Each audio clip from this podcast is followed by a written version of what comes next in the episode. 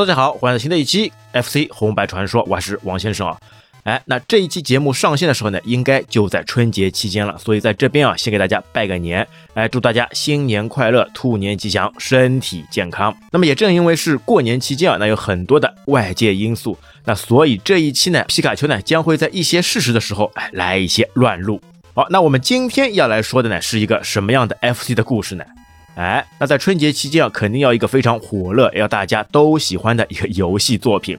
那么听过我们上期节目的彩蛋，应该也就知道了。那我们这次呢，要开启在 FC 游戏史上大家非常热衷玩的一部作品，那个《热血足球》。那一说到足球游戏呢，之前我们也有回顾过在 FC 上的所有的足球游戏。但是啊，在这当中啊，就属这热血足球的游戏呢，最令我们流连忘返、印象深刻。一旦玩起来呢，就不想停下来的热血系列。因为你想啊，热血系列的足球，哎，那有区别于常规的这种足球啊。不是按照正规的足球套路来的啦。那撇开了一些正常的比赛规则之外，那或者说这款游戏啊根本就没有什么规则。那之外呢，还多了这种打架斗殴、搞笑的元素。哎呀，而且啊，在足球小将当中的这种踢球的绝招啊，也都被引入进来了。足球小将当中啊，以一个文字形式来展现出这种绝招的发射，这个不过瘾的呀。但是在热血系列足球这个游戏上面啊，那就精彩绝伦了。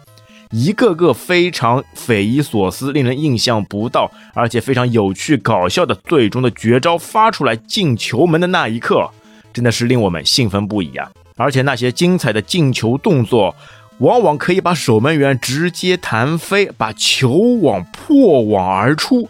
哎呀，这样一个桥段啊，在之后的周星驰的功夫足球或者是少林足球当中啊，也都有看到的了。那个时候一看，哎，这个电影这一个桥段，这一个画面，好像之前我在小时候玩 FC 游戏《热血足球》上面就有看到过的了。那一下子又被带回那个纯真热血的童年时光了。那么再有啊，这个非常动听的 BGM 的加持啊，使得这部作品啊，我觉得是所有 Technos 公司热血系列里面我最喜欢的游戏了。那么为什么说当时小的时候呢，非常喜欢玩这个足球游戏？那一方面呢，足球啊作为天下第一大运动，那在我们这些热情的热血的小孩子当中啊，那绝对是数一数二的运动存在。而且小时候呀，有事儿没事跟小伙伴们聚集在一起，哎，就喜欢踢踢野球，对吧？那一般性来说，踢野球嘛，也完全没有什么规则的呀，就在弄堂里面啊。小时候还在弄堂里面，两边放一个门砖作为一个球门，然后只要拿一个足球，那有的时候没有足球，那怎么办呢？拿个排球或者是拿个篮球都可以踢起来。然后在比赛当中呢，那什么推搡、拉扯啊，几位犯规全部都有的了。他在这个游戏里面呢，哎，有的时候就能找一到这一些当时玩的时候这样一些场景了。啊，那其实啊，这款热血足球呢，是以一款以足球为背景的对战类游戏。那虽然最终的目标还是要把球踢进球门，看谁的分数最高，但是在比赛场上，你去把敌人给飞铲下来、冲撞下来，完全就没有什么犯规的了。这是一个正常合理的游戏过程。那这款游戏呢，还是由游戏公司 Technos 开发，在一九九零年的时候发行，哎，一九九零年的五月十八号上市。啊，那这个时间呢，其实 Technos 公司啊也是经过深思熟虑的，因为在一九九零年的七月八月当中啊，那在意大利啊就有世界杯的比赛，哎，所以啊这部作品就赶在世界杯之前来发售，那也是想借着世界杯的风气啊来一波营销。那从当时的情况来看啊，这部游戏呢，当时啊也确实借着世界杯的火热，从而打出市场。那这部游戏呢，当时售价呢五千九百日元。那由于 FC 上的机型有限啊，所以每队呢只能上六个人。那这等于是一场六对六的小球比赛。那半场时间呢不到两分钟，那么抢球呢必须靠铲，护球呢必须靠揍，进球什么呢也必须大力出奇迹，把守门员给踢飞，让球入网。那还有另外一个非常主要的呢，就是大招。当其他小伙伴不会发出绝招的时候，你突然之间来一个绝招，哇，那人家都是闪着不灵不灵的眼睛望向你，满满都是羡慕感呀。那么还有一点比较重要的呢，就是球场上这些球员的微表情，什么被铲倒了，眼睛直接流口水了，进球了，欢呼了，输球了，悲伤了，那这些表情啊，都会被深深的烙在我们心里啊。现在想想那些滑稽的、可笑的、夸张的、有趣的表情，都是历历在目了。而且特别要指出的是啊，这款游戏呢，不管你是菜鸟还是练得非常厉害的高手，那不管什么样的人群啊，其实那上手呢都可以玩，那最多就是进球多进球少的区别了。那并且再加上它的一些故事模式、一些剧情模式，整个投入到这个游戏当中，让我们玩的时候啊就一发不可收拾啊。那其实热血足球上面呢，总共呢有两代。但是呢，往往小的时候玩的时候呢，很多时候呢会听到，哎，还有什么热血足球三？哎，那这是怎么回事呢？那其实啊，真真实实来说的话呢，热血足球官方的只出过两代。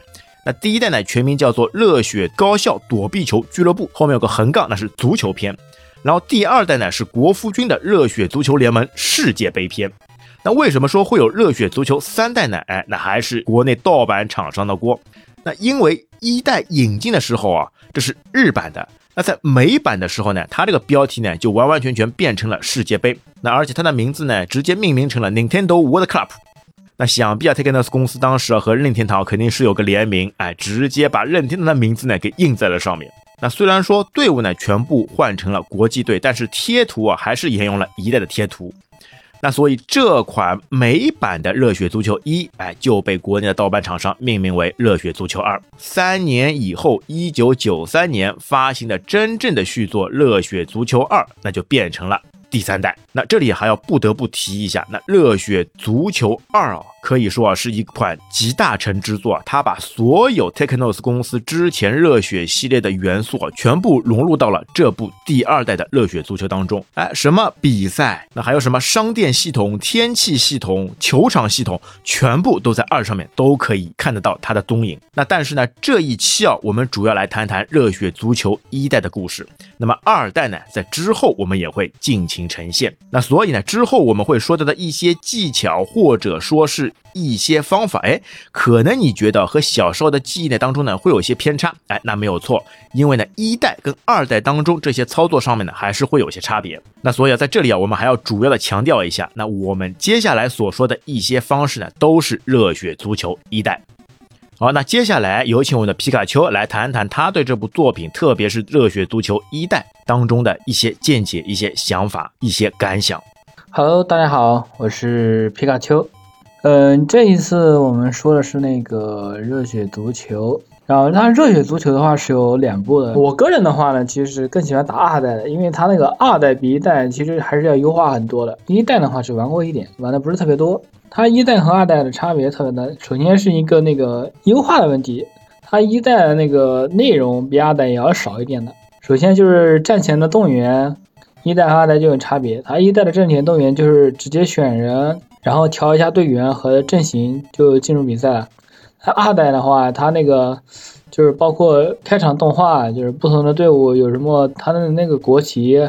还有怎么过来的，然后包括他那个战前动员有选人啊，看选手资料啊，包括天气预报啊之类的，它内容的上就要丰富很多。然后就是操作操作的手感，它一代的那个手感和二代的那个手感也是不一样的，包括技能的释放啊、大招的释放啊之类的都是不同的。它那个一代正常的操作来说，就是相比较二代来说，它的那个操作会更简单一点，二代对操作要求会更高一点。二代的话，它那个比如说大招的释放就比一代要难很多，尤其是那个困难模式那个技能释放会特别特别的难，就是你放不出来大招。当然，最明显的区别就是那个对手的区别，它一代跟二代的那个对手是不同的。啊，但是他那个一代的很多的那个对手，在二代里面都会变成队友，踢小鱼球的，然后包括那个幽灵球啊、忍者镖啊之类的，在二代都是会作为队友出场的，然后去打那个世界杯赛。最喜欢用的人物的话，一代我个人最喜欢用的人物是圣衣，就是因为他的那个绝招比较好用，他那个绝招进球率还是特别高的，他的那个大招速度速度特别的快，就是你在中场踢过去，然后他一瞬间球就进去了。他一代有时候会有 bug，就是你在那个。不显示守门员界面的时候，把球踢过去，然后有可能会因为太快，所以他那个守门员的界面显示不出来，之后球就进了。这个好像算算作一个 bug 的。二代之后就没有这个问题了。最喜欢的绝招也就是圣衣的那个绝招，他那个绝招是踢出去之后，先是两个球，然后在原地晃一下，之后就一个快冲球就出去了。然后除了这个之后，还有是那个不限球和那个抖动球也都可以，就是一个是踢出去之后。先飞一段，然后一个弧线冲到对面球门，另一个是上下抖动和左右抖动。相比较来说的话，其实我更喜欢上下抖动，因为那个上下抖动的话，你跳起来踢，然后踢出去之后是有可能对面的守门员是碰不到那个球，然后球就直接卡进去了，算是必中的一种吧。就是你找好位置的话，你踢出去这个球是必中的。放技能的经验的话，我个人觉得就是尽量拉近一点，就是那种，因为他那个一代的其实很多球，他那个威力都是特别强的，很容易就把那个守门员打飞出去。不像二代，二代的话，他那个守门员能力都特别强，基本上都会被守住。但一代的话，你基本上踢出去必杀球都有很有都有很大的概率是把那个守门员打飞的。用那些个威力强的球，比如说之前说那个圣衣啊，就是用他的那个球直接踢出去，然后离得近一点，守门员是有概率直接被打飞出去的。而且他那个守门员有体力设定，就是你多踢几次，守门员体力耗光之后，他就会很容易被打飞。另外就是靠一些弧线球，就是你站在特定的角度，然后你把球踢过去之后，他那个守门员的 AI 会出问题，然后就是。守不到那个球，就比如说之前说的那个上下抖动的那个弧线球，就是你跳起来踢之后，他那个守门员是够不到那个球的，球就进去了。哎，那说到这部作品啊，还是一如既往了，继承了热血系列的风格，它是会有密码记录系统的。那这个密码记录系统还是一样，在你战败以后，赶紧的把四位数的密码抄下来，之后在比赛开始之前有一个输入密码的界面输进去，那就可以继续这一场你没有打完的战斗。那这个也是在 FC 机型上面啊，弥补了没有办法储存记录的这样一个缺陷。那密码的话，我个人没有记密码的习惯。因为我打的话都是直接从头打，记密码的话感觉没有这个必要。而且密码当中呢，在日版跟美版上面还有一些差别。那在日版上面呢是四位数字，那在美版上面呢是五位数字。而且因为美版上面呢是世界杯模式，那么球员呢直接就会变成八名。而日版上面呢，因为是有很完整的一个剧情故事啊，所以它一开始呢是六名球员。那随着之后比赛的进行，还会不断有球员加入到当中。那这款游戏呢，也是一款双打游戏。在这个游戏当中啊，你一 P 使用的就是主力球员，那就等于是最厉害的中锋。那么当你在二 P 的故事模式当中啊，你两个人全部会在同一队。二 P 的人物呢，使用的是本方的门将。那这个呢，就需要两个人啊，好好的去配合，一起通过团队合作来把这场比赛拿下。但是呢，又因为二 P 因为是门将的原因，哎，二 P 往往就会不甘寂寞。那在双打当中呢，你游戏一开始以后就看到这个门将也不顾球门了，义无反顾的往前冲，因为你二 P 的玩伴啊，他也想飞速的冲出来拿到球，跟你一起配合，或者是有机会射球入网，进球才是王道呀。但往往这个时候呢，球门就打开了，就没有人防守了。那再加上电脑的 AI 也不差，找到这个机会了，一个远距离中场直接吊射，或者是中场直接绝招，哎呀，就看到球啊。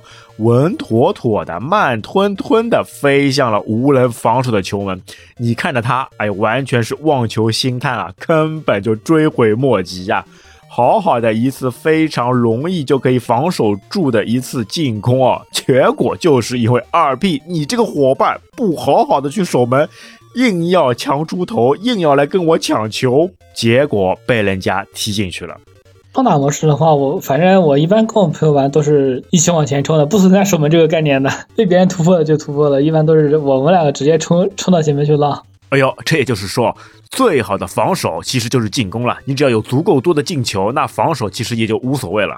尤其是打二代的时候，二代那个守门员冲出去之后，就是你把球踢出去，对面守门员接住之后，你可以用你的守门员去打对面守门员，把对面守门员打倒之后再把球踢进去，哎，这个就特别好玩了。一代的话，就是直接打人的话不太好打，而且好玩的是什么呢？他有的时候会把球回传给守门员嘛，守门员拿到球以后呢，他是可以直接进攻的。但有的时候门将哎会犯傻，他不往前进攻，哎他自己往自己的球门里面带球，那或者是因为二 P 操作失误，往后又多带了几下，结果球变成乌龙球进入了自家的球门啊，一下子又追悔莫及啊。乌龙球的话，我踢出来还蛮多的。乌龙球有很多种，一种就是传球给队友的时候，就是不小心按错了，就是出会出现往回传的问题。往回传，然后你的那个守门员是在屏幕外，然后你球拉过来的时候，守门员正好跳开了，然后球就直接进自己家球门了。另外这种比较多。然后另外一种就是踢那种弧线球，球撞到对面之后会往回弹那种，然后直接弹到自己家球门的也有，这种也算是乌龙球。那所以有的时候我作为二 P 去玩这款游戏的时候呢，往往会被一 P 骂的了。哎呀，哎呀，让你不好好守球门，让你冲出来，你干嘛呢？你给我回去就待在禁区线里面，不要出来。哎，但是有的时候你管不住手的呀。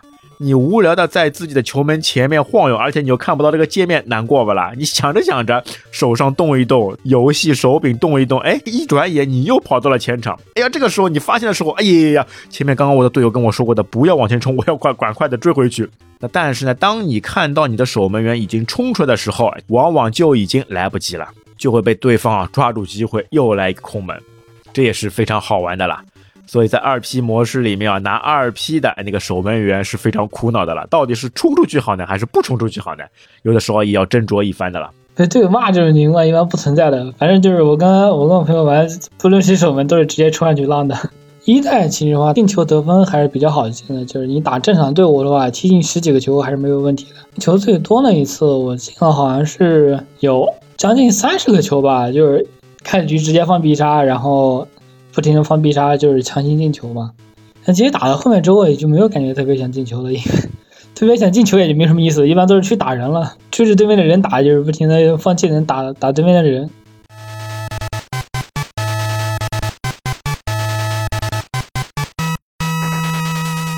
好，来前面说了那么多好玩的地方，那接下来我们来聊一聊在当时被忽略的剧情故事。哦，它的剧情故事呢，还是有别于其他的足球游戏啊。像其他游戏呢，没有什么剧情的，拿上来就是干，就是踢嘛，啊，踢赢了就可以了。但是在热血一贯的风格之下，那剧情也是非常搞笑有趣的。而且，你有没有想过，为什么这个一代会被称之为躲避球部足球片呢？哎。你想一帮子玩躲避球的人怎么会去踢足球呢？好，那就来欣赏一下这个完整的剧情故事，那就会发现这个端倪。那原来呢，这个热血足球的剧情呢是承接了上一部热血高校躲避球系列。那也就是说呢，当国父啊带领热血高校躲避球夺得了世界冠军之后呢，那训练呢也一刻没有松懈。那在某天的这个练习当中呢，突然哎来了一位系着红色蝴蝶结的漂亮女生，哎，记住啊，漂亮女生这个是很关键的。那身后呢还跟着一个人，那这个人呢看起来就有点像拖油瓶了。那么这个女孩呢名叫美沙子，哎，一听她的名字，哎，美沙子，那肯定就是漂亮的不得了，好看的不得了呀。那她呢是足球部的经理，那她是来找国父呢有事相求。那原来呢热血高校的足球部呢今年哎时来运转，竟然打进了全国大赛。那为了庆祝呢，大伙呢一起去吃寿司，但是不想结果什么呢？结果乐极生悲。那吃了美食以后呢，出现了集体食物中毒的现象。那最终呢，只有守门员孝志和这个美沙子幸免。这个守门员孝志呢，就是刚刚说的跟在美沙子后面的那个拖油瓶。那么眼看啊，全国大赛呢日期将近了，那不想放弃千年难得的机会的美沙子呢，只能求助于万能的国服君。那他们希望呢，已经获得冠军的躲避球部的球员呢，能够来顶替足球部来出战这个全国大赛。哎，那作为这个正义的不良少年的国父，而且又是看到这个美少女呢，那肯定当然是不能直接拒绝的了。那于是呢，一帮子人来到了躲避球部的更衣室里面商量。那但是呢，你想，人家以躲避球部是已经拿到过全球大赛冠军的了，这个架子嘛还是有的。那这些球员呢，就对这个事情呢不感兴趣。各种推脱啊，哎，说什么？哎呦，这个足球啊，哎呦，我不会的呀。哎呀，后面那个运动会马上要开始了，哎，我这个要去参加的，要好好休息的。还有说什么的呢？哎呦，我老妈让我回家吃饭，哎，这个不行不行，我要走了，我要走了。那用这种种种理由啊来做推脱啊。那这个时候，美沙子看出了这帮孙子啊不会轻易来帮助足球队的时候，那见过世面的。非常有头脑的，而且知道人情世故，那知道怎么样利用各种资源的美沙子开始直接放话：如果你们能帮助我们夺得冠军的话，哎，我就给你们嘿嘿嘿！哎，这个嘿嘿嘿啊，是我自己加上去的。那它原文里面啊，不管是日文里面还是中文翻译里面啊，这几个嘿嘿嘿啊，直接打上了马赛克。美沙子说好这句话，然后脸直接泛红，像个红苹果。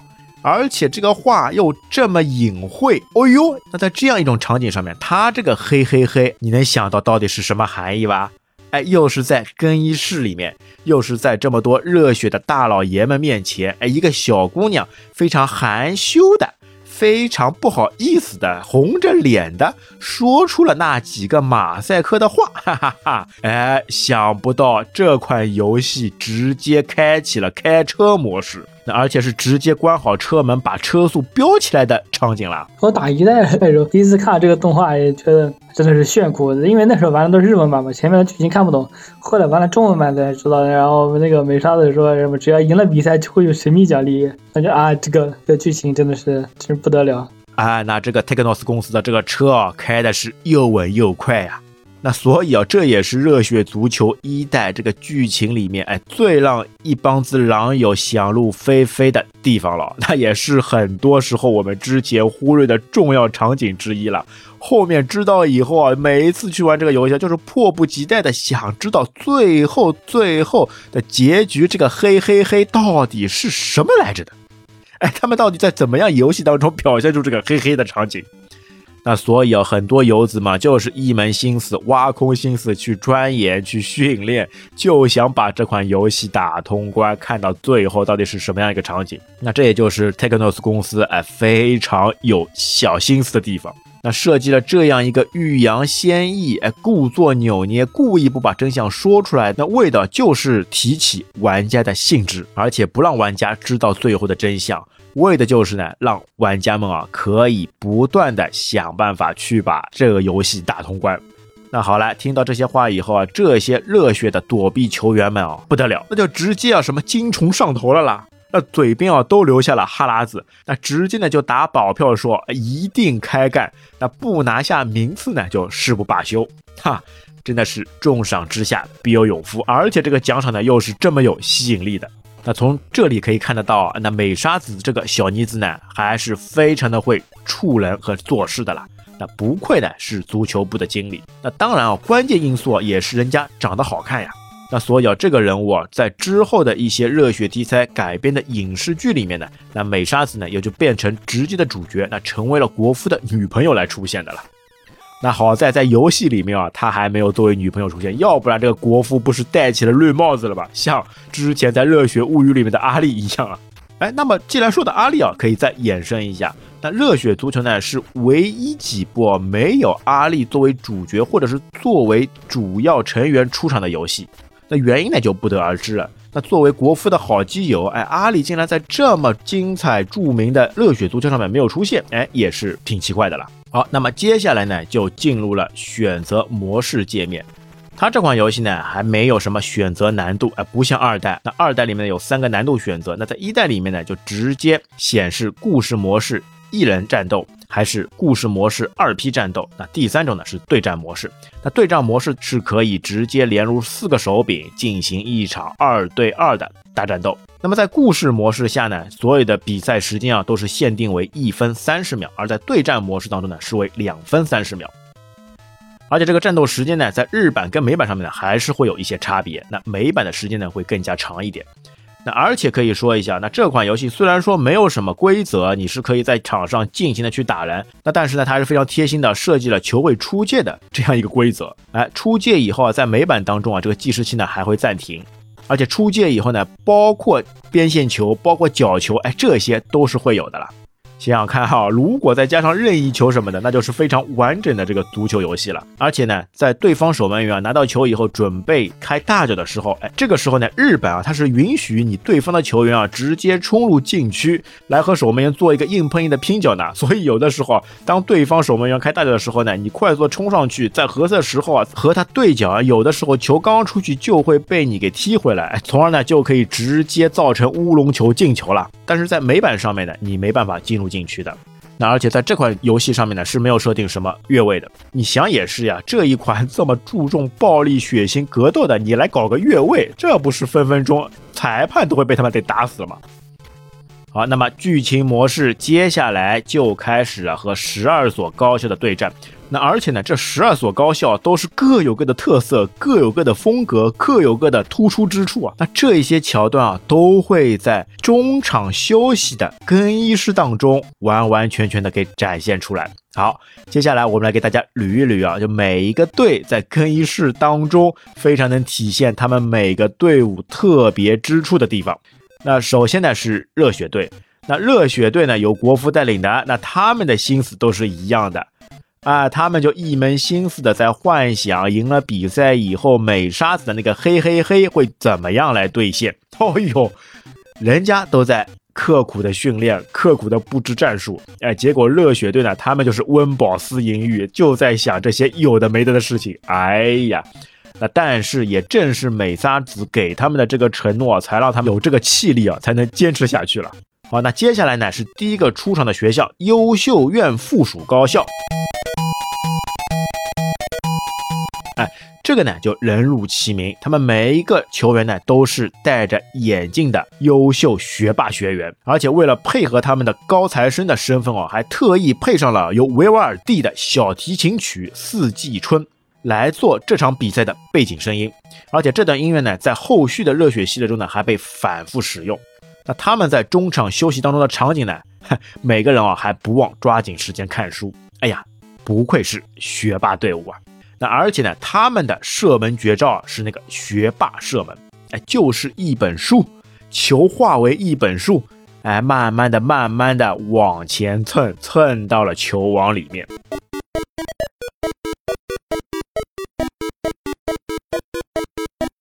那第二场比赛呢是七福学院高校，哎，就是个和尚队了。那这个七福呢，也可以说是个谐音，就是祈福了。那这个祈福呢，当然都是是和尚们来干的。所以呢，作为佛教学院的七福学院啊，那么它呢是伴随着日本的小调，那山寺的和尚作为 BGM 来出场的。那他们中场休息时间呢是还在念经，哎呦，刻苦的一群小和尚们。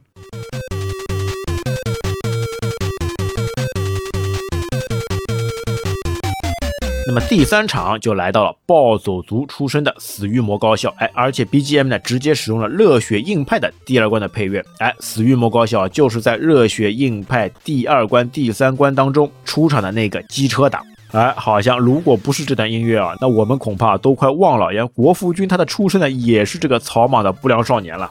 那他们的中场休息呢有趣了，哎。作为暴走族，他们对形象什么的肯定都是非常注重的。那所以呢，梳头的梳头，还然后睡觉的睡觉。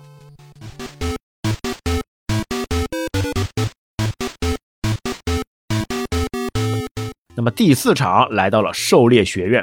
我这些学员呢，都是有一个非常好的特点，就是都是爆炸头。那既然狩猎学院呢，那作为猎人，他们中场的时候呢，就直接在更衣室里面吃起了火锅。哦呦，你能想象吗？人家在更衣室里面二十分钟好好休息还不成，他们还大吃朵颐。真不知道他们在下半场啊挺着满满当当的这个肚子是怎么去比赛的呢？而且他们发射的绝招啊，是那个土管炮射门。哎，先蓄力，然后逐渐看到呢球变大，像打了气球一样，然后呢像子弹一样投射出去，这速度还是非常快的，攻击效果还是非常强的。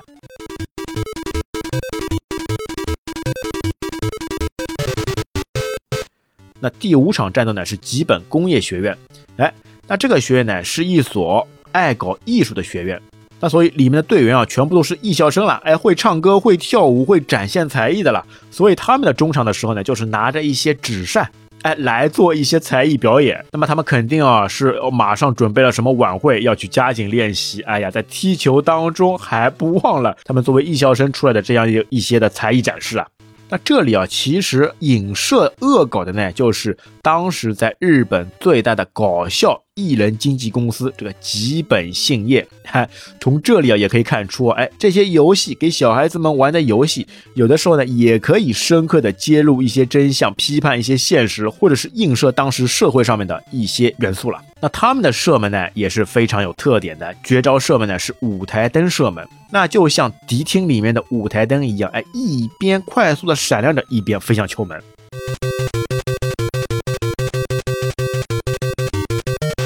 好，第六场战斗是江户华高校，那这是一所呢有点江户风格的消防员学校。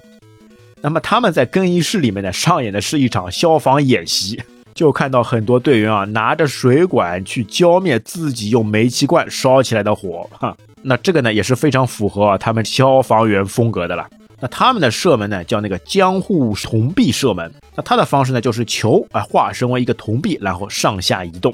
那其实这个射门啊，给守门员的压力啊还是蛮大的。哎，捉摸不定的、飘忽不定的射门轨迹啊，让你守门员啊一定要做出精准的判断。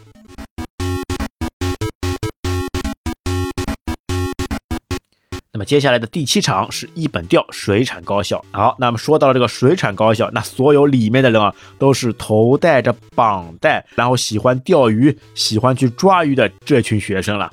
那他们在更衣室里面呢，还自带了一个大鱼缸，还在里面练习钓鱼的技巧。哎，那说到了钓鱼学校的他们这个绝招，肯定是跟鱼扯不开关系的。他们这个射门呢，就是这个尖鱼射门。哎，就是这个鱼踢出去以后呢，会一跳一跳。哎，这个在二代当中啊，更被演化成其他国家，比如说泰国队或者是巴西队的哎食人鱼进球了。好，第八场有趣了。那个孔山商业学校，他们这个学校的特色呢，都是一群神棍职业的通灵者，头上呢都会戴着一个三角形的帽子。那应该来说啊，是做祈祷时、做仪式时使用的道具。他们更衣室里面厉害了，就直接招魂上身，这直接把灵魂啊给招出来。那些没有脚漂浮在空中的冤魂，在更衣室里面追着他们跑。啊，他们的绝招也异常的凶猛。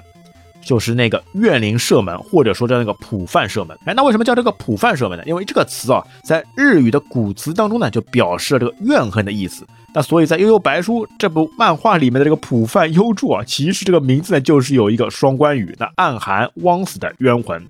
那也确实是啊，他在被汽车意外撞死之后，哎，还能重新回到人类世界，那也是会有这样一层含义的了。哦，那他们的必杀，哎，厉害了，厉害在哪里呢？因为他的必杀就像幽灵一样，在球的四周啊会出现三个鬼火，哎，伴随着鬼火一路大杀四方啊！碰到任何的球员，碰到球网，全部都会把人弹掉，把网射穿。而且这样一个射门啊，就算放到二代里面，在世界杯的舞台上面啊，也是大放异彩，也是非常强劲的射门绝招之一啊！好，那来到了第九关啊，就是那个山本信也高校。哎，山本山本有没有这个山口组的意思？那山口组呢，就是一个黑帮，全员啊都是戴着墨镜，哎，看起来很酷、很屌、很威猛。那他们在更衣室里的场景就直接打牌赌博起来了，而且他们的绝招就是那个纸牌射门，球化身为纸牌，悬着的飞向球门。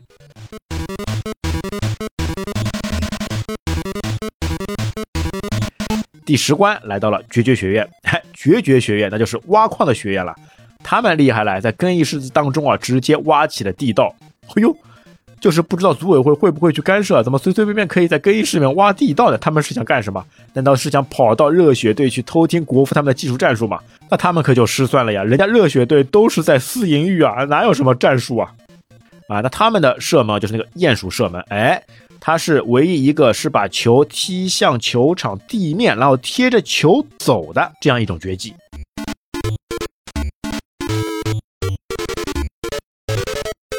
好了，最后两场比赛，哎，一个来到了服部学院。那服部学院之前我们在热血物语当中也有说过。龙一、龙二转会过来的服部学院，也就是忍者学院了。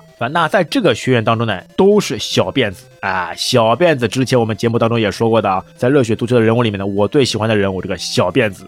那特别是在第二代的热血足球世界杯当中，这个小辫子啊，他的那个厌反的绝招啊，那还是非常厉害的。因为小辫子啊，是所有成员里面啊，那个跳的最高的这样一个人了。那他们呢，在更衣室里面呢，哎，继续练习隐身术。而且在服部学院登场的时候呢，播放的音乐呢也非常耳熟。那他这个呢就是藤子不二雄的作品那个忍者哈图利的主题曲。而且哈图利这个词呢写成汉语啊，那还是服部啊。好来，那他们的射门呢就是忍者射门。哎，这个射门呢和二代当中呢还是有些差别的。二代大家知道啊，小辫子射出球门以后呢，这个球会变成忍者镖，然后会突然隐身的飞向球门。那在一代里面呢，这个球啊就像是被忍术控制一样，它没有变形，但是呢是像可以自由移动的，哎，先往回走，然后突然之间加速，冲撞向对方的球门而去。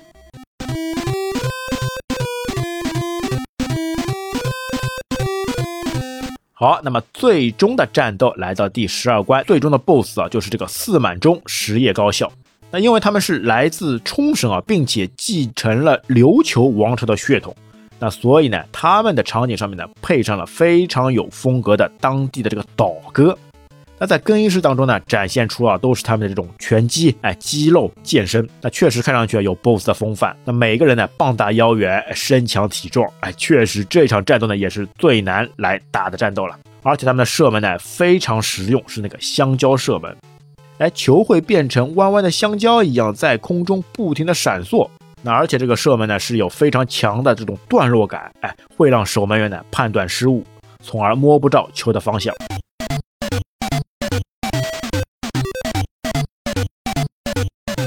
在某些比赛过程当中呢，还会有一些原本足球队的球员呢伤愈复出，哎，也就是他们的肚子治好了，哎，可能用了什么猛脱石散，哎，给治好了，重新回来，那给到热血队更大的竞争力。那么就包含这个第二场比赛胜利以后奖的加入，第四场比赛以后纯的加入，第七场比赛以后真的加入。那还有就是最后一场比赛之前最强的守门员元英的回归。那元英这个人呢，也是作为热血高校和国夫一起最后在二代当中出征世界杯的人物了。而且呢，他还有一个称号，哎，是一个被称作那抓得住彩虹的男人。可见啊，他的守门方式啊是多么的强劲。而且他射门也是贼牛逼，叫那个超回旋。那射出绝招以后呢，球自动在原地蓄力啊，然后突然一下子发射出去，那让让根本就来不及反应啊。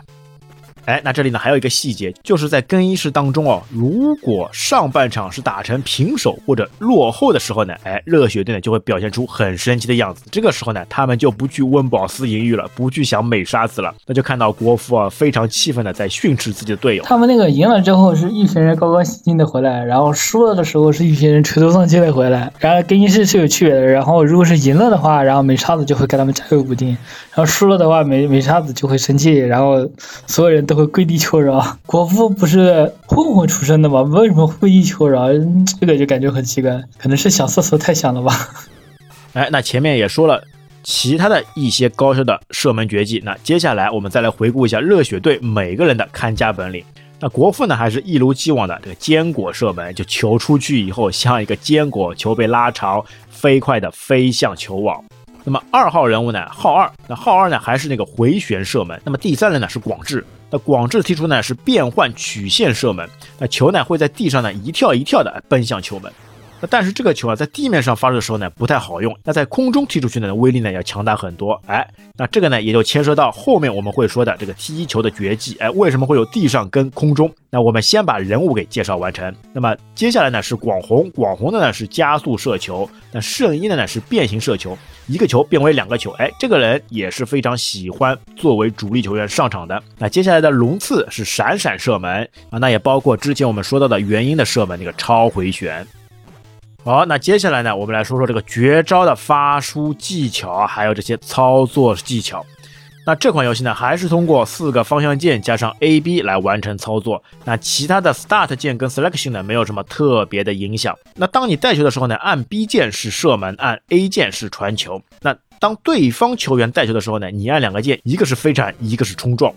只要把对方给干趴下，你就可以上去拿到球了。但是当你的队员拿球的时候呢，你可以通过按键啊来控制他完成一系列的操作。比如说你按 B 呢是可以让他去射门，按 A 呢他是把球传给到你。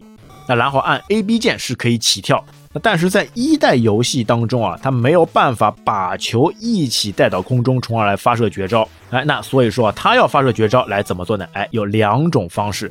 一种呢是让队友把球传给你，那球下落到你头上的时候呢，你这个时候呢按 A B 键起跳，然后在起跳最高点反向的倒挂金钩。注意啊，一定要是要反向，你正面对着它去射门没有用的，一定要是反向的倒钩射门。这个时候呢才可以发出绝招。哎，那或者是啊正向的投球，哎投球也是一样可以发出绝招的。那这个呢是两种发射出必杀绝招的方式。那发射这种方式呢，还是需要熟练掌握的，上手啊可能很难发出绝招，所以很多小时候的玩伴啊觉得一代难打，哎，发不出绝招也正是如此了。不像在二代二代当中可以直接自己把球给挑起，在空中完成必杀的操作。但是另外还有一种，哎，你跟电脑打的时候呢，可以看到啊，电脑它不用人家传球给他，不用在空中也可以发出绝招。哎是不是电脑采用了什么作弊了呢？哦，后来深入了解以后呢，才能知道，它呢不是作弊。而是每个角色所专门设定的游戏的必杀方式。那这个设定当中呢，就是每个角色在平地当中走完特定的步数以后，然后呢直接按 B 键就可以发出必杀。嘿，你像国父啊好像差不多要走个八步左右才会发出绝招，而像二号人物那个号二，哎，只要走四步就可以了。而且有些球员呢，只要走上了一步或者是半步，都可以发出绝招。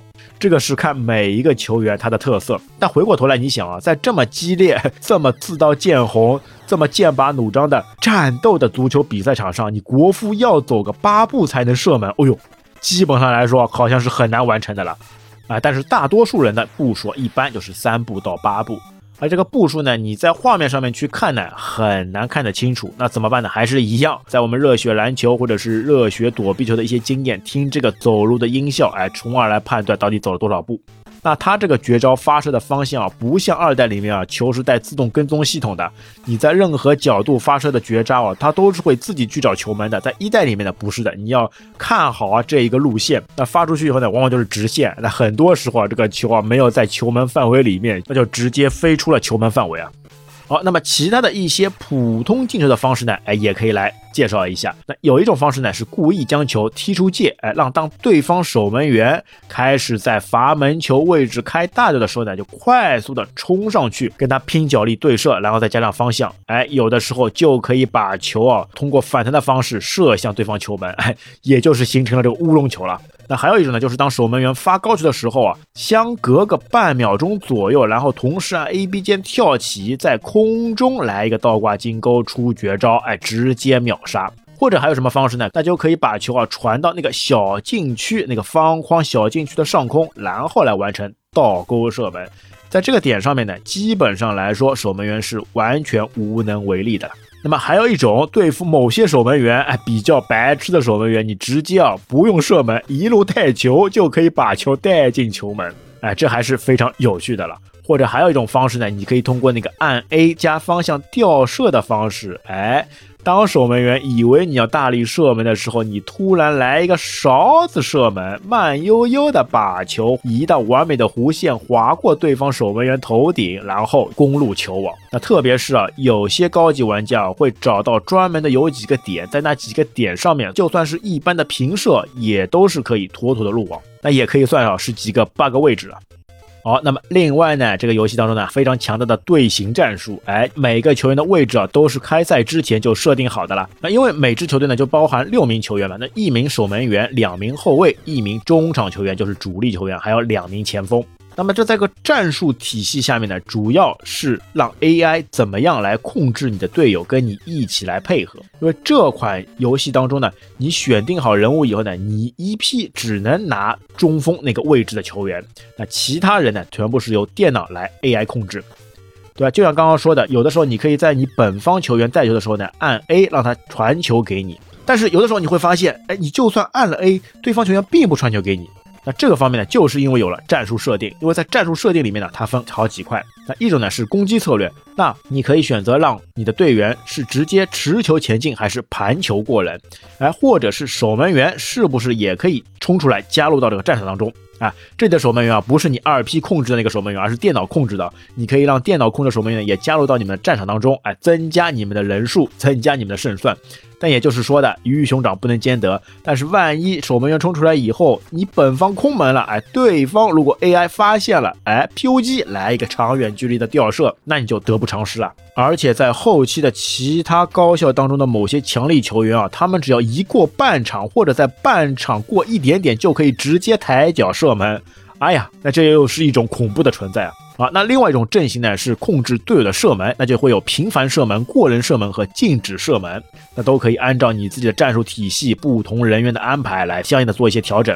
那在防御策略里面呢，哎，一个就是直接把对手情报，哎，就是你按下指令以后，你的队员不去铲球什么的，就直接是把对方给撞趴下。那这种方式在激烈的球场当中还是非常有必要的啦，可以迅速的把球给拦截下来了，然后再传到你的脚上。那还有一种呢，就是紧逼敌人，而且这些阵型战术啊在半场时候都是可以修改阵容的了。那当然啊，在热血足球二代当中啊，这些阵型战术会变得更加复杂跟有趣。那这个呢，我们就在后期的节目当中我们再来细谈。那而且呢，整场游戏啊都会在六个不同的球场当中来进行。那虽然说啊，在剧情模式下面呢，所有的游戏场地啊都是发生在草地上面，但是呢，在对战模式下面，你是可以选择要玩的场地。那场地呢有六种，第一种呢就是草地，那在这个球场上面跑步的速度跟牵引力呢都是非常平均。那接下来一种呢是土壤，哎，那么没有草，只有地，哎，它球的移动速度呢就会比较慢。接下来呢是沙场，那覆盖着沙子的场地，那整个球员的速度呢也都会被减慢。那第四种呢是颠簸的球场，那类似于草地，但是地面上的颠簸可能会绊倒玩家，哎，就是你走着走着，哎吧唧自己倒在了地上，哎呀，让人家贻笑大方啊。那第五种呢是混凝土场地，在这个场地上面呢，球走得更快，而且反弹会更加高。那最后一种呢是冰场，整个球场上呢都被冰雪覆盖，那球员和球啊几乎都会无法控制的滑动，那就有点像加速一样。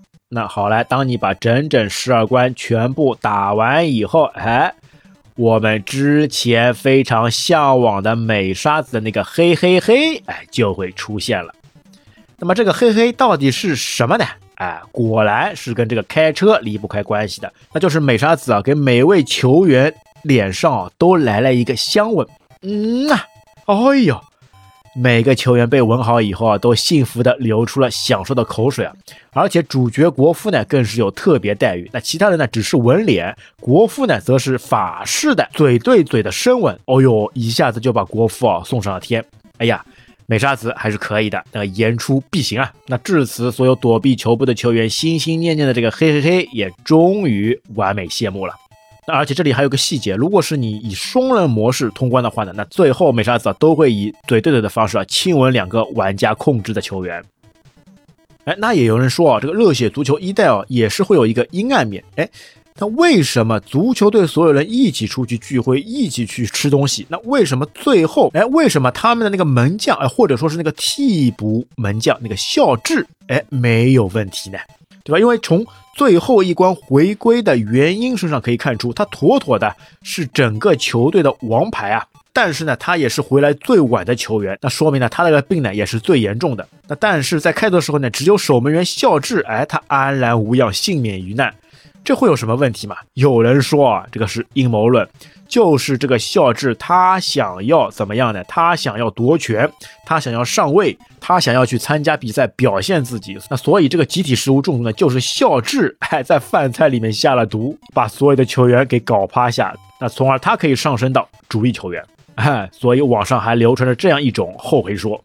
好，那么最后呢，还有各个学院的代表人物哎出来走一个过场。把他们每个队伍、每个高校里面的特色呢，那再一次啊淋漓尽致的展现出来。那这个彩蛋呢，也预示着后续足球联盟的故事，因为这些出场的人物啊，都是会被招入国家队参加世界杯的比赛。好了，那到这边啊，整个热血足球一代的故事基本就解析完成了。那在这个游戏当中呢，我们不过多的去讨论一些技巧或者是一些战术，因为每个人都会有自己那非常熟悉的一面，非常熟悉的战术。那我们主要呢还是致力于那把原本一些容易忽略的剧情，一些会跳过的画面重新拿出来跟大家一起回顾一下。那想想啊，在新年期间大家都是图个乐子，所以我们也是开开心心、轻轻松松来完成了这样一期节目的分享。那也就像前面我们说过的一样。那在一代当中，很多元素呢并不能完整体现。那么在二代当中啊，所有的一切都将会聚集在这部作品当中。那让我们期待接下来最为精彩的《热血足球二》吧。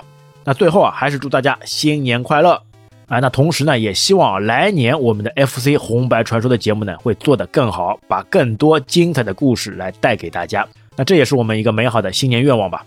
好，那本期节目就到这边，感谢大家收听，我们下期再会，拜拜。